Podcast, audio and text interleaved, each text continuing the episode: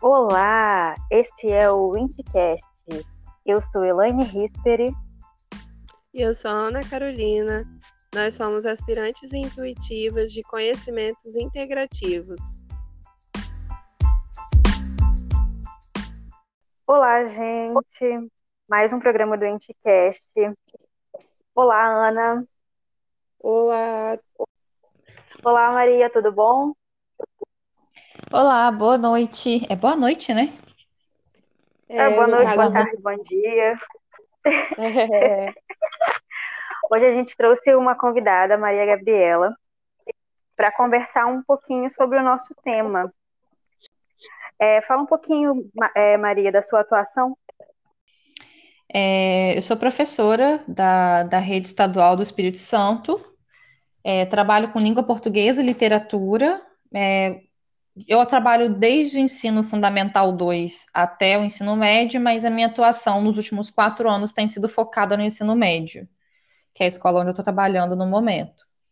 Mas eu sou licenciada para dar aula para ensino fundamental 2 e ensino médio. Inclusive, e... dar aula na minha antiga escola. Pois é, que escola maravilhosa, a propósito. E eu, eu gosto muito de trabalhar com, com literatura, né? Porque eu acho que a literatura é uma ferramenta muito potente do, do, do sistema educacional e basicamente a minha atuação é, é promover é, leitura, escrita, né? É claro que tem as diretrizes da escola que a gente tem que seguir, as diretrizes estaduais, curricular, né? Mas eu me aproprio dessas diretrizes curriculares para tentar é, utilizar a literatura como uma ferramenta de autonomia do aluno. E aí eu desenvolvo um projeto lá na, no Polivalente da BAN, junto com quatro colegas, é, mais dois três professores de português e uma de artes. A gente está fazendo um projeto lá na Escola de Literatura, que é o livro Lugar de Fala. Já publicamos dois livros de coletâneas de escrita dos alunos, é, e prova provavelmente a gente deve conseguir publicar mais uns dois. A gente está vendo ainda a questão do orçamento de um prêmio que a gente ganhou estadual mas é, é a, a, iniciativa, a nossa ideia é que o projeto tenha uma continuidade, né? Seja vendendo livros, é, seja vendendo cachorro-quente na escola para conseguir esse recurso. Enfim, a gente trabalha com algumas potencialidades dos alunos em vários aspectos. E aí tem professores de português e de artes, e minha atuação, basicamente, nos últimos dois anos tem sido totalmente focada nesse projeto, que façam que alunos escrevam melhor, que se expressem melhor no mundo, né, não só dentro da escola. E é isso aí. É, a gente hoje tem como proposta compartilhar um pouquinho dessa sua experiência, né, para a gente se inteirar, ver também como uma possibilidade de intervenção, né, mas eu tenho uma curiosidade, acho que nós estamos num período bem delicado, esse período atual de pandemia, e a gente sabe que em todas as áreas a gente está enfrentando diversos desafios para lidar né, com a situação. E aí, é, você enquanto professora, como que tem sido essa experiência esse ano? Como que tem sido transmitir o conhecimento, dialogar com com a escola, com o Estado? Como que tem sido a experiência esse ano para você, Maria? Esse ano para mim está sendo é, angustiante, né? Porque a gente se depara com realidades é, dentro da escola muito diferentes. É, tem alunos que têm todo o aparato para estudar em casa, tem um quarto separado, tem uma mesa, tem livro em casa, tem internet, computador só dele. E de outro lado, a gente tem aluno que precisa buscar a cesta básica na escola, porque o principal fonte de alimento dele era a merenda da escola. Então, são é, abismos sociais dentro de uma mesma unidade, né? E não tem como a gente agir da mesma forma, de uma maneira, é, como é que eu vou dizer, única, é, com alunos que têm situações e realidades realidades completamente diferentes. Então, a gente tem conversado muito é, com os alunos, os alunos que a gente consegue ter um contato é, pelo Google Meet, né, o Google Sala de Aula, que é o, o aplicativo que foi disponibilizado pelo Estado, E as pedagogas têm conversado com os pais e com os alunos presencialmente quando eles vão à escola pegar atividades impressas. Uhum. Como é uma situação completamente nova, a gente não passou, nunca tinha passado por isso, né? Uma pandemia mundial, enfim. É, então a gente ainda não conseguiu estabelecer um sistema único de, de gerir essa crise, digamos assim, né? Então a gente vai fazendo experimentações, a gente vai vendo o que está tendo retorno, o que, que não tem. No princípio, a gente tinha pensado no aplicativo, o Estado tinha disponibilizado também o canal de TV, mas alguns lugares, como regiões rurais, por exemplo, não estava pegando o sinal da TV, e aí, ao mesmo tempo, também não tem sinal de internet. Uhum. E aí, como é que a gente vai fazer? Depois pensamos em fazer a apostila escrita, né? Porque aí o aluno tem é, o conteúdo e as atividades junto com aquela apostila ali. Mas agora estamos percebendo outra etapa. Mesmo os alunos que estão recebendo os impressos estão sentindo dificuldade de entender o conteúdo, porque um papel, um livro, ele não vai se desenvolver é, é, igual uma aula com o professor ao vivo, né? Ele sente falta do contato humano. Primordialmente, o aluno está sentindo falta do contato humano de olhar para o professor, de chegar na, na, mesa e falar, professor, eu não entendi isso. É, e também é, tem a questão, é, como é que eu vou dizer? A questão é, social mesmo da, da, da dificuldade de, do aprendizado, né? Porque a gente tem uma estrutura é, de, de ensino que ela é muito engessada. Então, como é que você vai pegar e falar para um aluno que a vida inteira, há 10 anos, está estudando de um, com um determinado método, chega na sala de aula, senta na carteira, bate sinal, troca de professor, o professor tira dúvida, faz exercício.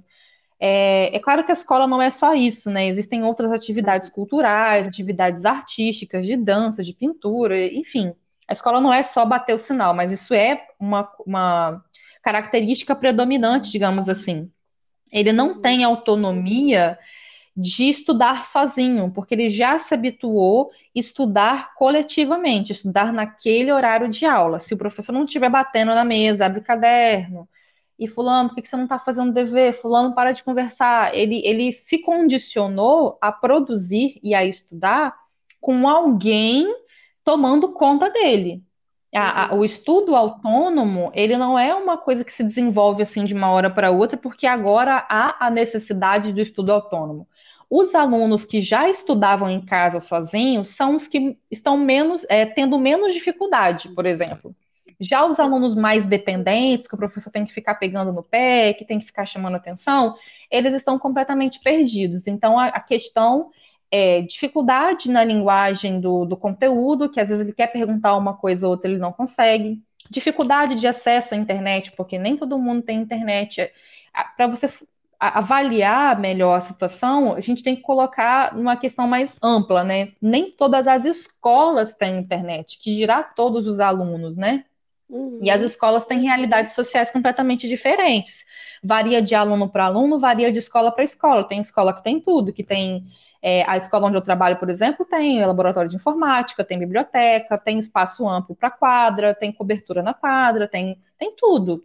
Mas tem escola que não tem banheiro, tem escola que não tem biblioteca.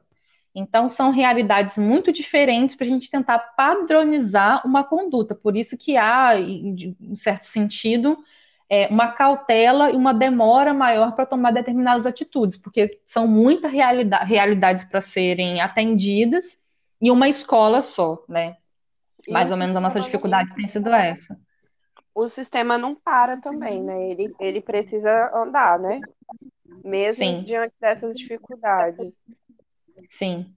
Além de, eu vejo assim, colegas de trabalho, né, que têm filhos que estudam, é, o quanto que as famílias estão enfrentando um desafio imenso também, que a, agora também tem essa responsabilidade, de certa forma, de é, de estar tá incentivando o filho em casa a cumprir o dever que o professor enviou. Né? Eu vejo essa, uma amiga minha sempre conversando com a filha dela e orientando ela para ela estudar e tudo.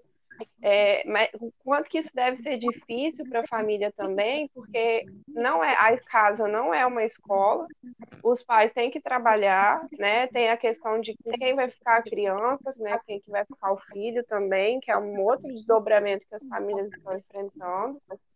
É, a gente sabe também que muitas famílias têm dificuldade em, em participar da vida escolar da, da, criança e do adolescente. Então, aí se torna um desafio muito maior, né? Ele não, não é tão incentivador assim. Enfim, eu acho que está sendo um desafio extenso, né? Que saiu, foi para fora da escola, assim, chegou nas casas, chegou na nossa sociedade de uma maneira drástica e a gente tem que continuar acompanhando o ritmo dentro de toda essa demanda, de todos esses desafios que a gente está enfrentando. E eu me preocupo também, por exemplo, com, com as crianças de, e adolescentes com necessidades especiais, né? E aí uhum. já é um desafio dentro da escola. Imagina essas crianças uhum. não estando dentro da escola, né? Sim, ah, na escola onde eu trabalho, as crianças do, de AE, elas têm tido atendimento personalizado, né? Porque os intérpretes continuam trabalhando nas escolas, então eles fazem atividades adaptadas para a realidade daquela criança. Mas é, eu costumo é, falar e pensar que a escola ela é um espelho da própria da nossa própria realidade. Assim como não deixou de acontecer casos de violência doméstica, não deixou de acontecer acidente no trânsito, não deixou de acontecer gente fartando, não deixou de acontecer uh, os problemas é, que já faziam parte da nossa realidade, a escola também não parou de ter os, os seus próprios problemas, né? Problemas dentro das estruturas familiares, uhum. é, eu vejo muito essa questão assim, é tudo, tudo ao mesmo tempo agora, a gente tem que lidar com tudo ao mesmo tempo agora, é, literalmente. Então, um pai e uma mãe que tem dificuldade de relacionamento com o filho, ou não tem paciência, ou assim, é, joga o filho na escola e o, a escola que se responsabilize, responsabilize pela educação, pelo atendimento de necessidades emocionais daquela criança, você que se vire e que meu filho saia daí com tudo que eu não pude dar, né? E tem pais que querem ajudar, que querem se relacionar, que querem auxiliar o filho de alguma forma, mas também não, não, Às vezes é um pai ou uma mãe que não tem um grau de instrução. Nossa, nessa matéria que eu não entendo. A matemática é uma é a questão que mais tem tido reclamação. As, as disciplinas de humanas, como é mais leitura e interpretação, consegue ajuda e tal. Mas a questão de exatas é muito complicado você explicar um, um uma equação numa apostila de papel, né? O aluno ele quer perguntar, ele tem dúvidas, ele tem questões. Então, assim, essas questões que já eram uma dificuldade da, da rede de ensino em geral, ela, ela não deixou de existir. Ela só se uhum. intensificou, ela só se expôs mais por causa da pandemia. Eu tenho falado que a pandemia ela tem acelerado processos, né? Se já uhum. tinha algo uhum. ruim antes, vai acelerar o processo e vai expor com mais facilidade se a dificuldade daquele aluno de estudar sozinho em casa já existia, vai piorar, vai se intensificar, vai acelerar o processo que já iria acontecer, só que mais lentamente. Nossa, é como se tivesse caído assim por, por terra todas as teorias de igualdade, né? Agora de fato, né? Porque as pessoas antes viam a escola como, como tipo, o sistema de ensino como uma coisa única, né? Sim. Tipo, a gente usa um método só, a gente faz tudo de uma única forma e isso vai servir para todos. E agora, mais do que nunca, é visível que é impossível manter manter essa visão. Sim.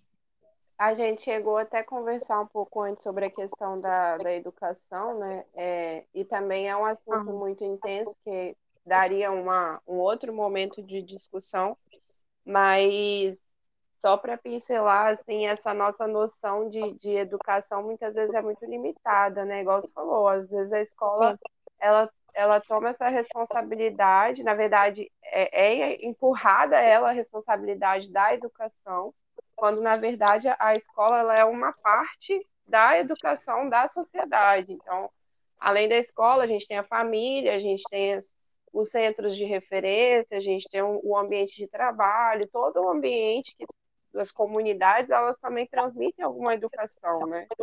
Mas a escola achou, globalizou né, essa comunidade toda ali dentro e transmite essa educação como único foco de referência de, de, de educação.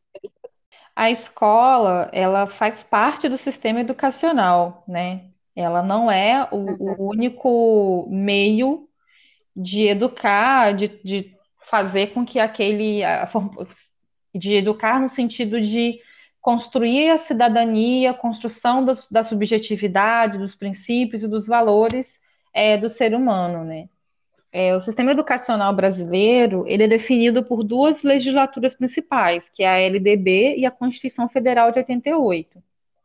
Uhum. E essas duas diretrizes elas vão autorizar esferas governamentais, que vão manter programas educacionais que são pensados com a Base é, Nacional Comum Curricular, que é a BNCC. Uhum. Dentro da, da, dessa, dessa base curricular comum, existe uma subdivisão de planejamento, financiamento e execução de políticas de ensino. Aí a gente vai subdividir em Estado, União e município.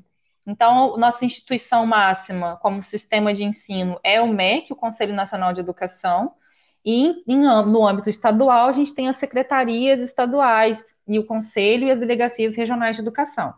Isso é o sistema de educação, basicamente. É um conjunto, é uma unidade, ou seja, uma tentativa, né? Porque existem autores que discutem dizendo que nós não temos um sistema educacional, nós temos uma estrutura educacional e não temos um sistema, mas é uma discussão muito ampla também. Uhum. É, é uma, uma tentativa de unificar, de padronizar, de prever é, normas e, e metas de ensino para a escola é, básica, né, brasileira. Dentro dessa educação básica, a gente que é obrigatória e gratuita, ou seja, a obrigação do Estado fornecer educação básica para todos os cidadãos brasileiros, vai da educação infantil até o ensino médio. E educação, ensino médio inclui EJA, inclui educação no campo, inclui educação especial. É, já o sistema escolar é um sistema de educação proporcionado pela escola. É uma rede de ensino escolar. Então, a gente pode chamar de sistema escolar por escolarização, se for para parar para analisar é, o termo especificamente. E o sistema escolar ele vai cuidar do desenvolvimento intelectual, vai levar em consideração outros aspectos como físico, emocional, moral e social.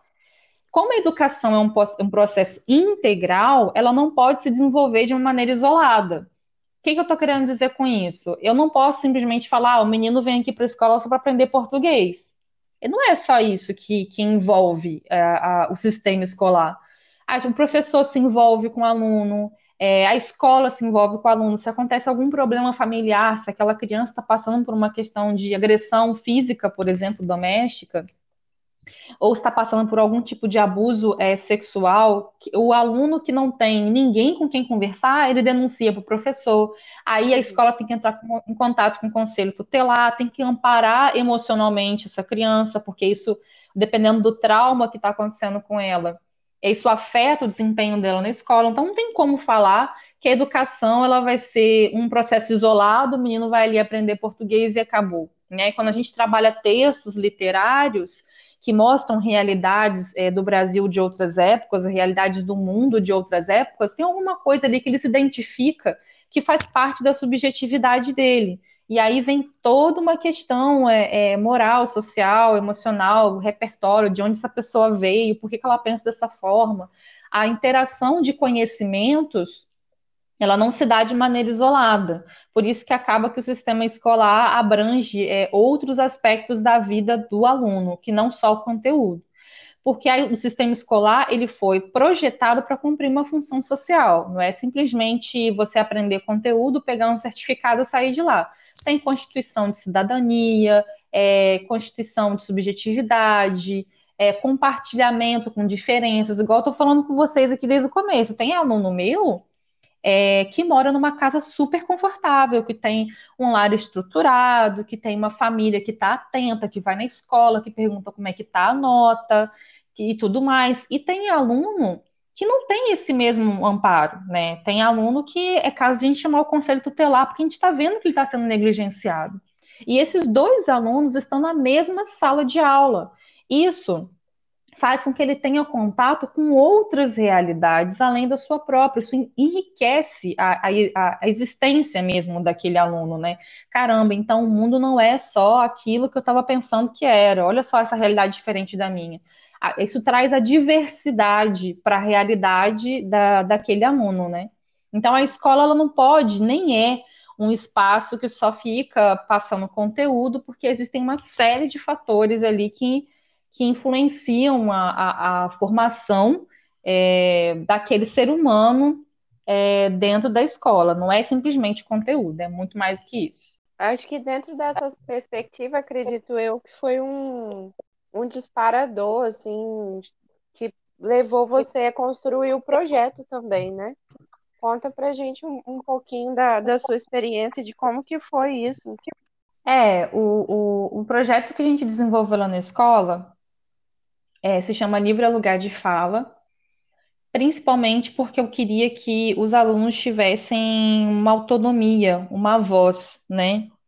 Às vezes a gente trabalha muito de maneira muito é, unilateral, né? É, eu passando, eu como detentora do conhecimento, transmitindo algum conhecimento, o aluno se apropriando daquilo. E eu queria muito que é, eu, eles tivessem uma autonomia de se expressar e de me ensinar também, né? Porque o processo de, de ensino-aprendizagem ele acontece com essa interação, com essa troca, não só entre os colegas, mas entre o aluno e o professor também. E a, a ideia inicial era potencializar, era instrumentalizar para que esses alunos tivessem é, voz, que eles tivessem autonomia, que eles conseguissem se expressar não só é, para conteúdos da escola, mas para a vida, né? Porque o aluno, ele é um ser humano, ele não é um, simplesmente uma pessoa que está ali uniformizada que tem que aprender é, gramática. Ele é um ser humano que precisa se expressar no mundo, que ele, ele, ele precisa se colocar no mundo, ser visto, se fazer ser visto. Então, o projeto, ele fundamentalmente, ele tem, tinha isso como pilar de exercitar autonomia exercitar essa voz que o aluno é, tem, muitas vezes tem e não é ouvida, e colocar essa voz num palco, colocar potencialidade, colocar um megafone nessa voz para que ele seja escutado. Então, muitos alunos eu percebi que desenvolveram é, maneiras de se comunicar, é, alunos de arte, porque o livro é ilustrado e escrito totalmente por alunos, a gente só faz a revisão altera uma vírgula ou outra se tiver mudando o sentido, mas a gente tenta manter o texto mais original possível para não desrespeitar a identidade do aluno. Uhum. E o, os próprios alunos leem os textos e fazem as, as ilustrações. Isso é fantástico, porque isso passa também por um pelo sentir o texto, né? E, e tem muito texto que fala de Cachoeiro, de alguma rua de Cachoeiro, de uma praça em Cachoeiro, de uma loja, de, sabe, ruas tradicionais como Pedro Dias.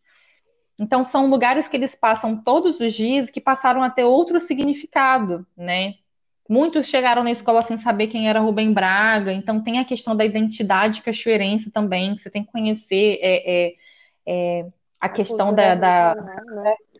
A, a, é a cultura local, caramba, mas, tipo assim, já ouviu falar, porque tem um teatro Rubem Braga, então já ouviu falar, mas de fato, quem foi Rubem Braga, o que, que ele fez, qual a importância dele na literatura brasileira, eles não sabiam. Isso me incomodou um pouco, porque Rubem Braga nasceu aqui, né? E aí eu comecei a levar textos do, do Rubem para eles, outros cronistas também mais contemporâneos. Tem uma cronista que ela nasceu em Rio Novo, mas a carreira dela foi se expandiu em, em Vitória, que é a Maria Carmélia, que ela, é, é, que ela escrevia crônicas lindas e maravilhosas também, quase ninguém conhece. Então, eu peguei, é, tentando resgatar essa questão da, da, da crônica como o olhar do cotidiano, para que eles pudessem entender que eles também eram capazes de escrever o cotidiano sobre a sua própria ótica, que eles não tinham que copiar grandes cronistas, que eles não tinham que copiar Rubem Braga, mas que eles tinham que entender culturalmente a importância dele para a cidade e dizer: você também pode ser um cronista, você também pode observar a realidade sobre o seu ponto de vista. Qual é a sua narrativa? Qual é a sua história? O que é que você tem para contar? O que é que te chama atenção na cidade, onde você mora, onde você vive?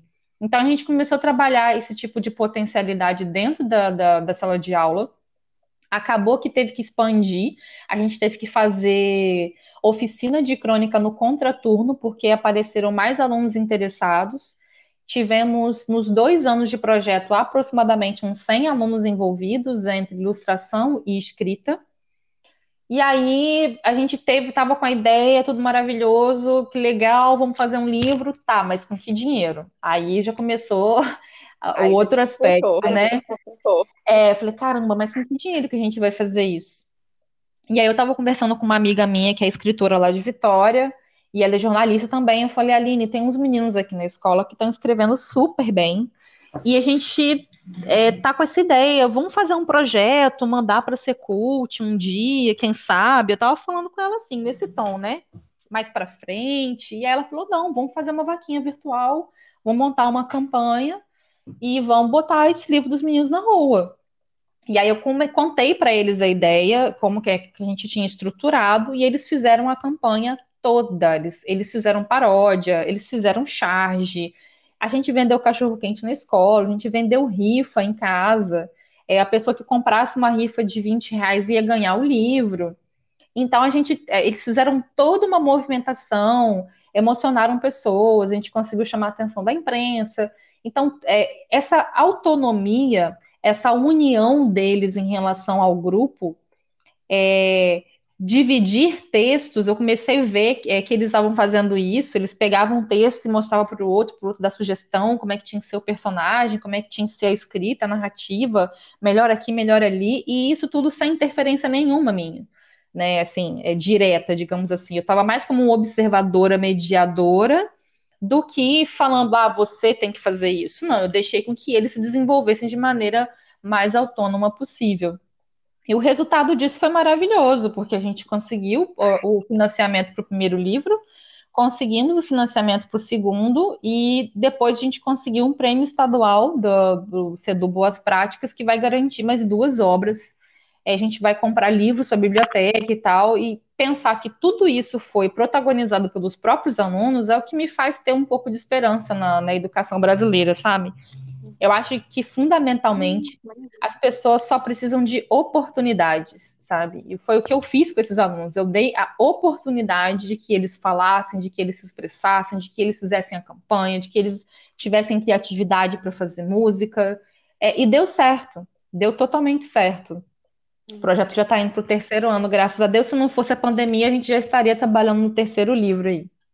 Pois é, eu acho incrível assim essa energia, né, de como que as, as crianças e os adolescentes gostam de novidade e desse movi movimento artístico criativo, né? Elas se, se entregam mesmo, às vezes elas estão ali na escola, naquela aquela, aquele sistema, aquele cotidiano maçante, e aí você vem com um projeto desse, é esplêndido você ver como que elas interagem, como que você tem um feedback né, positivo da participação delas. Teve algum caso específico assim nesse meio que te chamou mais atenção? É, hum, especificamente não, porque todos eles me chamaram a atenção de formas diferentes. Mas eu escutei coisas como, professora, eu não sabia que eu queria fazer da vida, mas agora eu quero ser jornalista porque o Rubem Braga era, e eu quero ser jornalista. Professora, esse projeto me ajudou. Teve, porque assim, o, o projeto ele começou no primeiro ano do ensino médio mas a gente expandiu para segunda e terceira série e para EJA também. Teve aluno que estava sem estudar há 20 anos que escreveu uma crônica hilária, que você chora de rir, assim, ele é muito engraçado. E ele conseguiu jogar aquele humor pro texto. E ele se, per... ele se percebeu é, capaz, ele se percebeu capaz de produzir um texto, sabe? E foi um, é um dos textos mais engraçados do livro, eu posso dizer sem sombra de dúvida.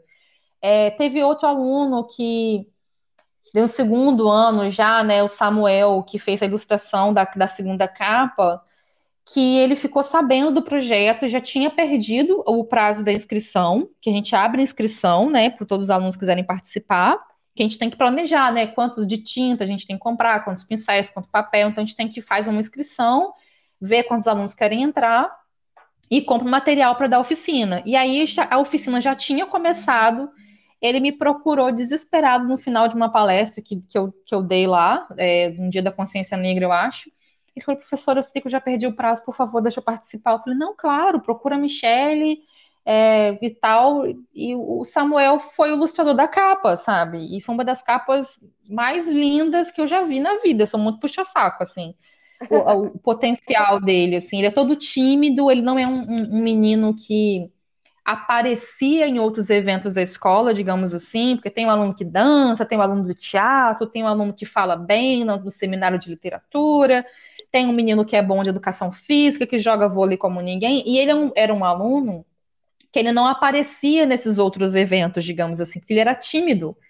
E de repente ele virou o menino da capa. Todo mundo fala com ele: Ah, você é o menino da capa? Então, o Samuel agora ressignificou a, a estadia dele na escola, né? e eles se sentem mais pertencentes à escola, eles se sentem mais. É a questão de identidade mesmo. Porque eles chegam de outra escola, eles geralmente eles passam o ensino fundamental inteiro em outra escola. Chega no polivalente que só tem ensino médio, eles se sentem meio perdidos. E quando eles entram no projeto, eles já se sentem parte da escola de fato. Eles não estão passando pela escola, eles se apropriam da escola, eles defendem a escola, sabe? É, são os alunos que têm é, os melhores comportamentos, é, eles não são. No começo, alguns me deram um pouco de trabalho, mas depois que ele se sentiu responsável, ele, ele se move de outra forma, porque agora ele é o responsável do projeto, é ele que vai fazer as fotos, é ele que faz a música, é ele que posta no Instagram, é ele que faz a vaquinha, que pede o parente. Então, quando ele se sente mais responsável, mais participante da escola, o comportamento dele automaticamente melhora, porque ele deixa de ocupar aquele lugar do menino bagunceiro para ocupar o menino que está fazendo o livro acontecer, e ele prefere chamar atenção de maneira mais positiva, né? Então, assim, é muito difícil falar o que, que individualmente chamou minha atenção, porque todos eles, de maneira muito única e singular, chamaram minha atenção. Seja na sensibilidade na hora de produzir uma ilustração, seja na hora de produzir um texto, tem um, um texto de um aluno que ele escreveu para a avó dele. E não tem uma pessoa que não me manda mensagem depois de ler o livro falando que aquele é o texto mais lindo do livro, porque ele escreveu com uma sinceridade a ausência da avó, e ele leu o texto no dia do lançamento da voz dele embargar. Então, aquele texto, de fato, para ele é um texto muito potente. E, e, isso só de eu assistir ele tendo a coragem de se expressar, de escrever, de, de se manifestar dessa forma dentro de um livro, já tem muito mais valor para mim do que ele saber que é sujeito predicado. Não estou falando que não é importante, uhum. mas o valor que eu dou para a manifestação de expressão de escrita e você saber uma norma gramatical, com certeza eu fico com a expressão é, do, do, do indivíduo ali enquanto sujeito. Você, esse, esse texto ele é muito grande, ele é extenso? Não, não é não. Eu deixo. Quer dizer, ele é ele é grande, porém eu vou ler só a parte que um parágrafo, que aí é. senão não vai dar para ler tudo aqui. Uhum. Deixa eu achar. Novidades póstumas é o nome do texto. O nome dele é Vitor Roque. Ele estava no primeiro V5 ano passado, agora ele está no segundo ano. O arroz que não queima, o a... minto, desculpa, li errado. O arroz que não queimava, agora queima. A louça está cheia. A torneira continua pingando. E a saudade se pendura nos fios de energia da casa. Você se foi, vó. Os cachorros agora estão sujos, meu guarda-roupa bagunçado. O gato arranha a porta todos os dias à sua espera. O armário ficou vazio, o fogão quase não limpo. As plantas que você cultivava murcharam. Seus pertences foram doados para pessoas que nunca vi na vida. É o fim de tudo. Você se foi, vó, e levou contigo a maior parte de mim. Nossa, e tem mais, né? Esse foi só o primeiro parágrafo, e esse Nossa, texto é um texto. É bem forte. É, é, um texto lindíssimo e eu, particularmente, perdi minha avó tem mais ou menos uns seis anos. Eu tinha uma ligação com a, com a minha avó muito forte. Quem já perdeu um ente querido e lê o texto, o texto muito verossímil, você sente, sabe? Você, o olho dá aquela ardidinha com vontade de chorar, porque o texto para ele também era verdadeiro, né? Ele colocou alguns elementos de narrativa ficcional ali, mas a, a, a essência do texto era verdadeira. Então, assim, é, iguais a esse texto, tem vários outros de alunos colocando a, a, os, os, as suas demandas, a sua forma de encarar a vida, de encarar o mundo, está todo no texto. Às vezes, um, um, a literatura ela te dá um espaço de expressão e de escrita criativa que você não teria em nenhum outro lugar. Ele não colocaria um texto dele, desse no Facebook. O Vitor é super tímido. Ele não falaria é, isso para alguém da família dele, que ele, o quanto ele está sentindo falta da avó dele mas ele consegue expressar isso dentro de uma crônica, ele consegue colocar isso dentro de um texto. É como se fosse uma terapia para ele, assim, nesse sentido, né? Então, assim, é muito difícil eu falar é, qual deles, porque cada um deles tem uma história única com o projeto. Cada um deles tem um aluno que ele reprovou.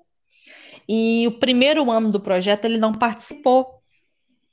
Estava passando por um ano super difícil e tal. Quando foi o segundo ano, ele estava repetindo a série e falou: Eu quero participar. E ele entrou na oficina, se jogou, escreveu textos lindíssimos também. Assim, Caramba, é um aluno que é, é, a gente enxerga a reprovação como, como o aluno maldito da reprovação, né? É, e de repente aquele aluno maldito da reprovação, entre aspas, entre muitas aspas, vira um cronista. Então você ressignifica a existência daquele menino na escola. Ele não é mais um aluno que fracassou com nota com índice, agora ele é um cronista. Ele é outra pessoa, ele é outro sujeito. Então, isso transforma a, a, a narrativa, né? A forma dele se enxergar é de enxergar a escola também. Como que foi a receptividade assim, da escola e da comunidade quando esse projeto né, foi proposto? No começo, as pessoas acharam que eu estava doida, porque como assim você precisa como assim? Que, que? Como é que é essa história? Você vai fazer o quê? Mas depois que as pessoas entenderam, a comunidade escolar abraçou totalmente o projeto. É, nós tivemos ajuda de professores, nós tivemos ajuda de pais. Como que os pais ajudaram? Por exemplo, a gente precisava de arrecadar dinheiro. Então a gente fez várias coisas. Ao mesmo tempo que a gente estava fazendo campanha na internet, a gente estava vendendo cachorro quente na escola. Então eu falava, gente, cada um traz um ingrediente, eu faço cachorro quente aqui na escola, a gente vende na hora do interclasse. Então o pai e a mãe ou davam um pacote de pão, davam um refrigerante, davam uma carne moída, davam uma salsicha, um milho, e foi juntando força, a gente foi vendendo aquilo. Acho que um dia só deve ter vendido uns 800 reais de, de cachorro quente. Então, assim, é, eles compraram rifas também, porque os meninos levavam a, a rifa para casa e voltava com a rifa vendida, né? Então, os pais ajudaram comprando rifa, ajudaram, é, por exemplo, um aluno que precisava ficar um pouco mais além do horário, não tinha problema, buscava na escola, sabia que estava ali comigo, me responsabilizava e tal. Então, eles estavam acompanhando o processo desde o começo, desde o aluno ficando um pouquinho mais além do horário para estudar determinado texto, é, até na hora de ajudar financeiramente mesmo, ajudando com dois reais, com dez reais, tudo quanto era dinheiro eu aceitava, gente. Se a pessoa quisesse me ajudar com um real, eu aceitava. Então, muitos alunos apareciam, ah, professora, eu tenho esses 10 reais aqui, eu quero ajudar no projeto. Ah, eu tenho dois reais, professora. E eles ajudavam da forma como eles podiam. A gente foi unindo forças, unindo forças, tivemos ajuda da, de escola privada em Cachoeira, inclusive, Guimarães ajudou a gente, fez uma doação muito significativa. É, então, assim, toda a comunidade estava envolvida, mesmo quem não fazia parte da rede pública de ensino, né? Rede privada de Cachoeira ajudou a gente, os pais, os alunos ajudaram a gente. Teve gente de 12 estados brasileiros fazendo doação, mas tudo isso porque perceberam que aqui também nós estávamos unidos com propósito, né? Porque as pessoas também elas percebem a seriedade de algum trabalho que você está fazendo se você vai levar o trabalho de maneira mais preguiçosa, as pessoas percebem que não é um projeto que vai levar muito a sério. Se você está fazendo algo que realmente é, dá segurança, as pessoas têm uma possibilidade maior de ajudar. Então, a gente teve uma, uma união muito grande, os professores da escola ajudaram a gente pra caramba, a coordenadora, no dia que a gente foi vender cachorro-quente, fez maionese caseira para a gente colocar no cachorro-quente. Então, assim, todo mundo estava envolvido em maior grau ou menor grau, mas todos estávamos ali unidos com um propósito. É, hoje, se a gente quiser adquirir os livros, como que a gente faz? Onde a gente procura?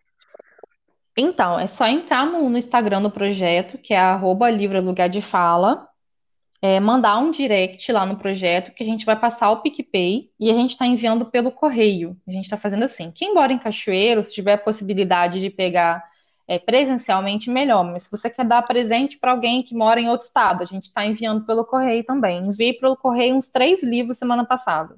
É isso.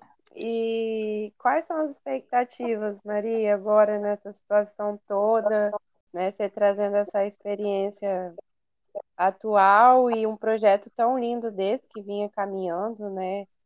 Como que tá, assim, as expectativas? É, esse ano o projeto está parado, né, por causa do, da questão da pandemia, mas a gente já está é, estudando possibilidades da aplicabilidade do recurso da CEDU. Tivemos, a gente tem tido reuniões online, porque eu não sou, eu não faço parte do projeto sozinha, né? Sou eu, Rômulo, Lina, Michele, a Michele é professora de artes, e a Brunella, professora de português também. São quatro professoras de português e um de artes.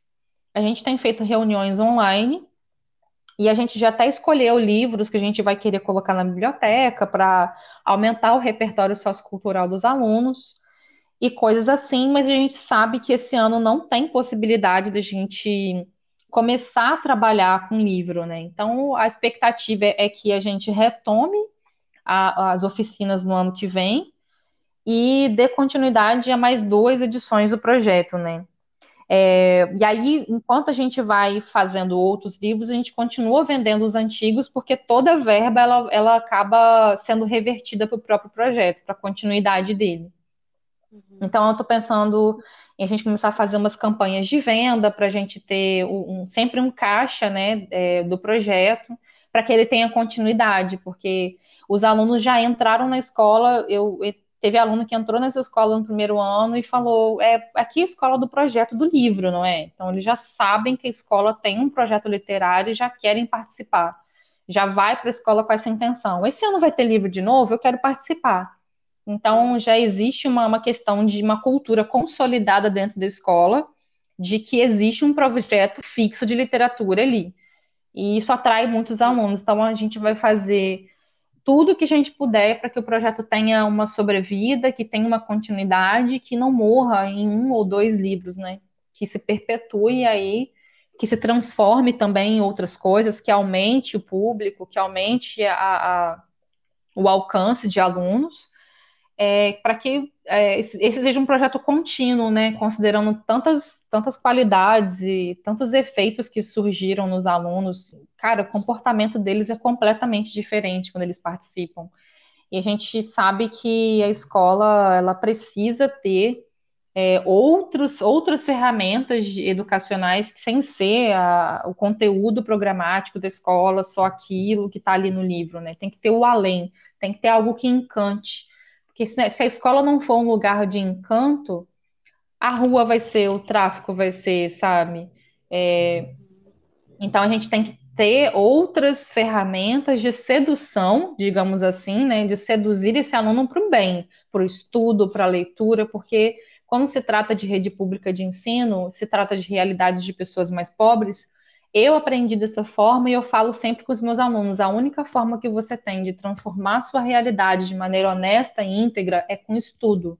Então, vai estudar, transforma sua realidade, transforma a sua vida. Quem sabe você vai poder ajudar seu pai, sua mãe, mas não existe outro caminho. É, para alunos de, de, de, renda baixa, né, alunos pobres, sem ser por meio do estudo. O estudo abre as portas, né? Então, eu sempre tento passar para eles esse, esse, essa ideia de que tem que estudar, de que tem que almejar coisas melhores, pensar sonhar, né? Pensar, eu quero ser jornalista, eu quero ser psicólogo, eu quero ser médico, eu quero ser dentista, e correr atrás desse sonho. O projeto é uma forma de, de seduzir o olhar dos alunos nesse sentido, de saber que a literatura, a escrita, o estudo, ele tem poder muito maior do que tirar nota 10 numa prova.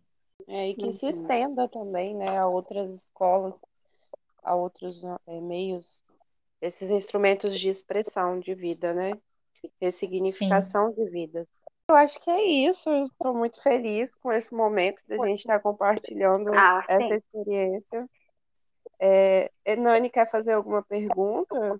Quer contribuir com alguma fala? Então, eu estou aqui ouvindo, né, encantada com o projeto. Eu conheci, assim, mas não muito de perto e, e encantada, encantada mesmo. É, não, não, não, até não, confesso que não segui nas redes sociais, agora vou seguir para ver mais, assim. E estou aqui fazendo meu papel de mais de ouvinte mesmo, leiga, assim, conhecendo. Espero que os outros ouçam e se encantem também, sabe? Eu tô aqui, assim, pensando, uhum. talvez, é, através de, espero que através desse episódio aqui hoje, é, outras pessoas se inspirem, outros professores, caso ouçam, se inspirem a criar projetos e outros mecanismos para, sei lá, para transformar a vida dos alunos, né, trazer os alunos mais para dentro da escola, trazer a comunidade para dentro das escolas, os pais. É, trabalhando mesmo essa autonomia, né?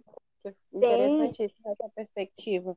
É, depois a gente disponibiliza o link do, do Instagram para poder acessar os livros, né? Quem tiver interesse, a gente compartilha lá na página do, do Intcast. É, muito obrigada, Maria, pela contribuição, pela participação, pela fala.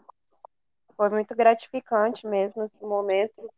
É, em tempos de pandemia, ter um momento como esse é muito potente uhum. para a gente, né? Então, te agradeço muito por se disponibilizar, estar aqui com a gente, conversar e compartilhar um pouquinho da sua experiência, viu? Queria agradecer vocês também por ter me convidado. É... E eu sempre, eu sempre que eu falo do, do projeto, eu acabo me empolgando e falando demais, mas é porque realmente é um projeto que ressignificou não a, a vida dos alunos, mas a minha também, né? A minha forma de encarar a sala de aula é outra. Eu aprendi muito com os alunos. Eles acham que foram eles que aprenderam, mas eu aprendi muito com os alunos. A questão deles de trabalhar em grupo, a, a união dos alunos, a esperança. Quantas vezes eu estava desanimada e eu não podia transparecer isso para eles, né?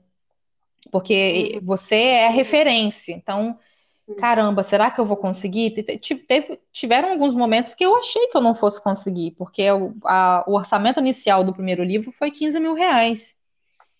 E uhum. aí era muito dinheiro, caraca, como é que eu vou conseguir isso? Mas, cara, a gente conseguiu com união da escola, com a comunidade, com a ajuda de amigos, é, pessoas que me conhecem como amiga, conhecem meu fazer educacional, sabem que eu trabalho com seriedade, eu contei com a solidariedade mesmo das pessoas. Teve gente que doou 10 reais, que doou 100, que doou 50, que doou, sabe?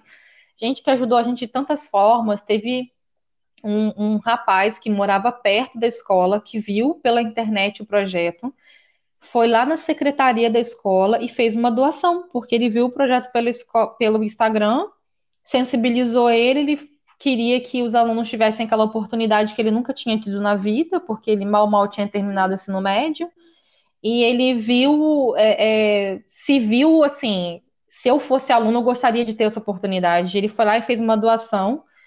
Então, assim, é, isso é, mobilizou muita gente, né?